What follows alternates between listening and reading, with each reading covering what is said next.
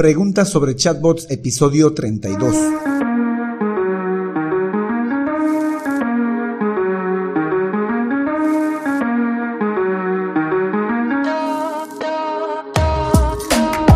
Hola, hola y bienvenidos un día más a todas y todos los chatbot users del podcast Super Chatbot, podcast en el que vamos a hablar del universo de los chatbots y sus poderes en Internet y redes sociales, además de las novedades, funciones, estrategias y tips de estas pequeñas bestias robotizadas con las que algunos nos ganamos la vida y con las que otros se hacen la vida más fácil. En el episodio de hoy vamos a, como todos los lunes, a responder una pregunta sobre los chatbots.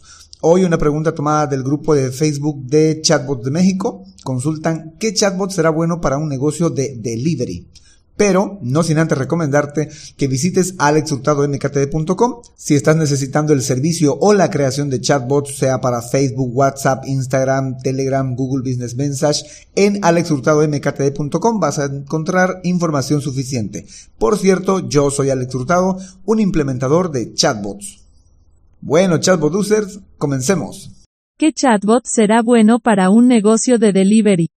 Esta pregunta fue hecha por Vico Vargas en el grupo Chatbots de México, la cual tuvo alrededor como de 22 respuestas, en la cual el mismo Vico Vargas eh, va dando un poco más de luces con respecto al chatbot que estás necesitando. Por ejemplo, una de las preguntas o respuestas que recibe es, depende de qué tipo de producto vendes, y Vico Vargas le responde pues algo similar a Rappi. Luego, en medio de las respuestas, alguien recomienda mi sitio web, y también le preguntan si tiene claro el proceso de levantamiento de pedidos. Él responde que sí, que ya tiene hace como dos años en el negocio, pero que quiere liberarse eh, algo de tiempo para la cuestión esta de eh, recibir el pedido y hacer la asignación del pedido. Entonces quiere automatizar esa parte con un chatbot y liberar tiempo con eso. Luego otro usuario le responde que él lleva tiempo con tres aplicaciones, tres apps tipo Rappi y que si anda buscando un chatbot para un soporte significa que no le ha entendido al negocio o al modelo de negocio. Me imagino que el que está respondiendo también tiene la misma situación o el mismo negocio, pero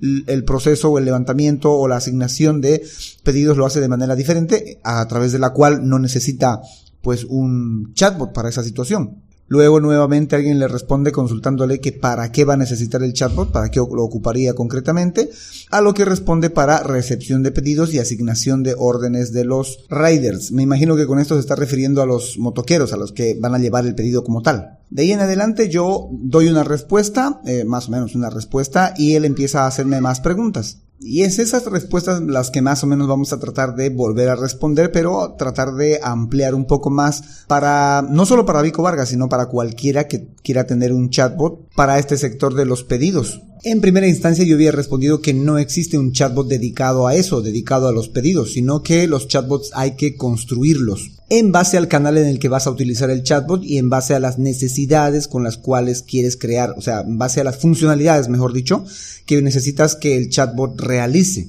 y ya para ir entendiendo más o menos un chatbot de delivery, pues de las funciones que tendría que realizar es la de hacer el levantamiento del pedido y en medio de este levantamiento del pedido va a haber una parte en la que va a solicitar la dirección del usuario y en este caso puede el usuario escribir eh, la dirección, mi dirección es esta, dar la mayor cantidad de referencias e incluso el chatbot podría darle recomendaciones de cómo debería describir esta dirección. Antes incluso esto era mucho más sencillo porque tenía la funcionalidad, el chatbot o los chatbots tenían la funcionalidad de poder recoger la ubicación GPS del negocio, pero ahora eso ya no es posible. Ya no se le puede tomar la ubicación GPS al usuario, ni siquiera en el caso de que él envíe la ubicación GPS. El chatbot o los chatbots que por lo menos los que conozco no reconocen la ubicación GPS. Lo último que sabía es que, por ejemplo, ChatRace estaba trabajando en un protocolo o en una forma de recibir, recepcionar esta dirección GPS. No que la pueda sacar de manera automática, sino que cuando el usuario se le solicite la dirección GPS, él pueda pues enviar el adjunto de ubicación GPS y que el chatbot la pueda guardar o recepcionar, reconocer y guardarla en su base de datos o exportarla a una hoja de Google Sheet pero a ver cuándo sale esa funcionalidad. Entre tanto, el modo en que se tendría que hacer el levantamiento de la dirección del pedido tendría que ser de manera más manual, artesanal, si quiere decir, eh, mostrándole algún ejemplo al usuario y solicitándole los datos que son necesarios para registrar la dirección del usuario que considero yo que es una de las partes más importantes de este tipo de chatbots, un chatbot de delivery, junto con el levantamiento del pedido, ¿no? Creo que yo son las dos partes más importantes. Levantar el pedido y levantar la dirección del usuario donde se va a llevar este pedido.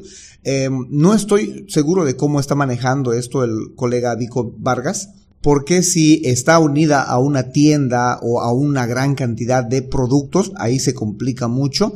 Entonces tendría el chatbot que tener en su base de datos o en, de alguna manera acceder a todos esos productos para que luego recién le pueda mostrar al usuario los productos que va a seleccionar para hacer el pedido, hacer el delivery. Y por el otro lado es que pueda hacer, eh, que pueda recoger la dirección del usuario ya decíamos, por un lado podría ser la ubicación GPS, pero también existe la posibilidad de que el usuario en ese momento no se encuentre en el lugar donde él quiere que le llegue el pedido, sino que se encuentra pues tal vez en el metro, tal vez en el, en el taxi, en el micro, tal vez en su trabajo y está adelantando, eh, solicitando un pedido para que se le lleve hacia su casa o hacia otro lugar, hacia otra ubicación donde él actualmente no se encuentra.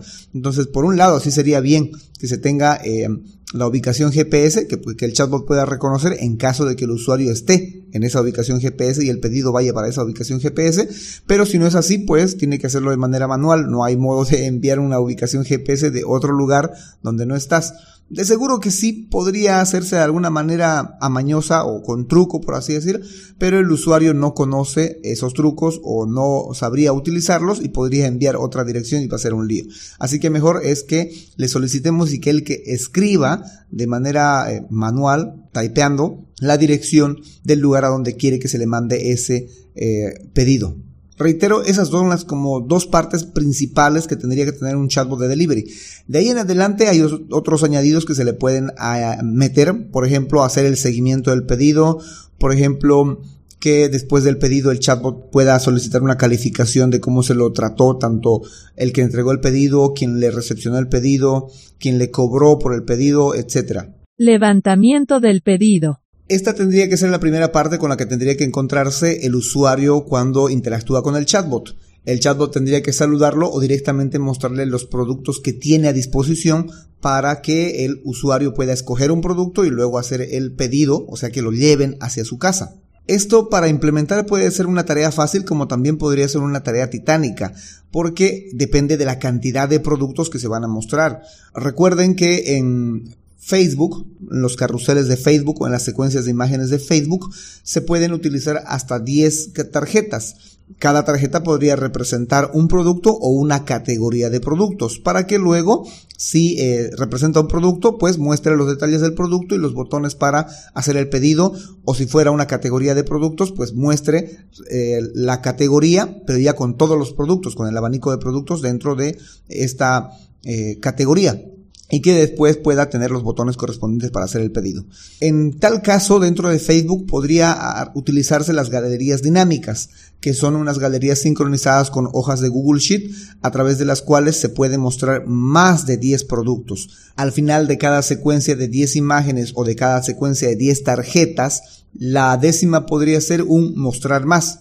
Y al hacer clic en ese mostrar más, tendría que cargar otras 10 tarjetas 9 de producto y la última también, también tendría que ser un mostrar más. Eso se lograría con la creación de una galería dinámica con Google Sheet. Esto para el caso de Facebook, pero en el caso de WhatsApp, por ejemplo, no hay la posibilidad de mostrar tarjetas o carrusel de imágenes o secuencia de imágenes. Lo que sí es la posibilidad, o hay la posibilidad es de em, mostrar respuestas rápidas, una especie de ventana emergente que muestra 10 posibilidades o 10 opciones a escoger. Y estas opciones a escoger no son imágenes, son solo textos, nada más, textos que tienen que tener 20 caracteres de extensión. O sea, no son imágenes, así que por tanto el usuario tendría que guiarse por lo que lee. Y esto es una fuerte limitante si el negocio de delivery tiene más de 10 productos. Si tiene muchos productos, que es una cosa muy probable, muy pocos negocios tienen en stock solo 10 y venden esos 10. Tal vez ya le pillaron al negocio, pero hay muchos otros que en su afán de querer... Eh, satisfacer más al, al usuario o tener más productos que ofrecer, pues meten más de 10 productos, que es una cosa muy, pero muy más, más que seguro que va a pasar eso. Y es aquí donde uno no sabe qué hacer, no sabe cómo mostrar los productos, porque se podría al chatbot indicarle que muestre primero las categorías y luego que muestre los productos y luego que muestre las variantes, pero es hacer muchos clics, es eh, hacerlo pasar muchos pasos para que el usuario encuentre lo que él quiere. Así que una posibilidad para resolver esto es entregar un catálogo que el chatbot pueda saludar y luego pueda entregar un catálogo. Bien que lo hayamos dividido por categorías, porque cada categoría podría ser un catálogo, o tener un catálogo de todos, de todas las categorías. Pero la idea es que este catálogo sea un PDF interactivo, un PDF con botones, con botones hacia WhatsApp. Pero este botón hacia WhatsApp va a llevar ya un mensaje precargado, preconfigurado, no sé, lo que ustedes quieran llamarle, que cuando la persona dé clic el mensaje que va a ir en el, eh, en el texto de WhatsApp va a ser me interesa este producto, pero no, no solo este producto, sino el nombre del producto, para que el chatbot reconozca ese nombre y por ende pueda entregar las características o pueda cargar el producto y de ahí en adelante procesar el pedido. Eh, espero dándome a entender, pero vamos a graficar un poquito, ¿no? Entonces voy, saludo al chatbot, el chatbot me responde con un saludo inicial y algunas opciones. Una de esas opciones va a ser poder ver los productos, le pica el usuario a ver productos y el chatbot va a entregar un texto en el cual le va a explicar que nuestros productos están en un catálogo y que si quiere verlos, pues le entrega el catálogo. Bien sea para que se lo descargue o para que lo abra a partir de un link. Cualquiera de los dos casos sirve. Lo importante es que el catálogo sea un PDF interactivo. El usuario pica o da clic para ver el catálogo. En dicho catálogo están todos los productos, foto del producto, puede estar el precio o podría no estar también algunas características del producto y un botón grande bastante notorio, por lo menos es mi recomendación, de WhatsApp, un botón de WhatsApp. Cuando el usuario haga clic en ese botón, pues el botón tendría que mandarlo hacia WhatsApp, hacia la aplicación de WhatsApp con un mensaje precargado que tendría que indicar el producto en el cual se está interesando para que el chatbot reconozca este producto esta petición y cargue la información del producto y por ende después cargue también las posibilidades de hacer este levantamiento de producto para el delivery. Solicitud de dirección. Bueno, y pasamos a la siguiente parte que es la de solicitar la dirección al usuario. Aquí lo podríamos complicar un poquito más solicitándole, por ejemplo, el nombre de la persona, porque recuerden que son redes sociales y en redes sociales podemos ponerle el nombre que nos dé la gana y hay personas que se ponen nombres raros o que no corresponde el nombre a su nombre real. Por tanto, una de las cosas importantes podría ser solicitarle que confirme su nombre o si no que corrija su nombre. Pero esto es dependiendo, ¿no? Porque puede que el negocio no le interese saber quién es, lo que le interesa es simplemente que le dé la dirección para luego ir a, a cobrar o a entregar el pedido que le han realizado. Ese podría ser una forma, ¿no? De, de solicitar la, eh, la confirmación del nombre o corregir ese nombre. Luego tendría que solicitársele la dirección. Aquí podría solicitarse de tramo en tramo. Podríamos primero solicitarle el barrio, luego podríamos solicitarle la calle, luego podríamos solicitarle el número de casa, alguna eh, referencia y podrían ser cuatro solicitudes, ¿no? Cada una podría tomarse de manera separada, es decir, cada una podría ser una solicitud de dato al usuario para que ésta se guarde en una hoja de Google Sheet o por lo menos el chatbot lo tenga guardado en su interior. Otra forma podría ser también solicitarle al usuario que coloque su dirección en un solo párrafo, brindándole alguna clase de ejemplo, pero aquí también surge un problema porque en todos los servicios de mensajería instantánea cuando se hace enter se envía el mensaje. Y ese envío de mensaje para el chatbot es una confirmación del dato que se ha solicitado. El problema es que posiblemente el dato está incompleto. Si le hemos pedido la, dirección completa, es posible que haya puesto barrio tanto y haya hecho enter. Y luego para poner calle tanto haya hecho enter. Para dar una referencia haya hecho enter. O sea, pudo haber hecho más de un enter. Con que haya hecho solamente un enter, ya la información puede estar incompleta.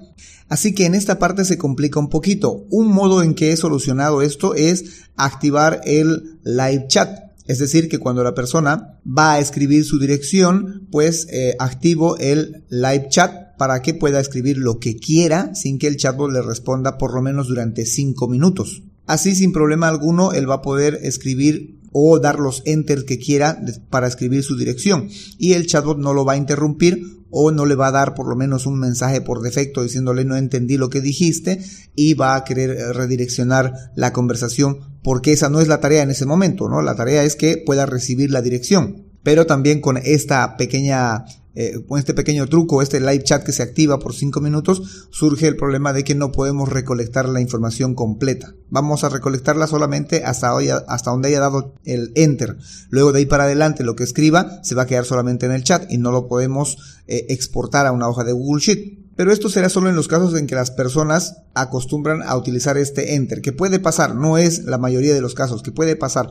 Lo más adecuado sería que previo a este, a este levantamiento de pedido, la gente tendría que saber cómo hacer este levantamiento de pedido, cómo mandar su dirección o tener instrucciones muy claras de cómo realizar este levantamiento de pedido y este envío de dirección es importante que a la comunidad se le enseñe cómo utilizar el chatbot de manera adecuada. Y no estaría para nada de más poder realizar un video de demostración de cómo hacer un pedido con el chatbot, de cómo mandar tu dirección con el chatbot y cómo recibir tu pedido con el chatbot.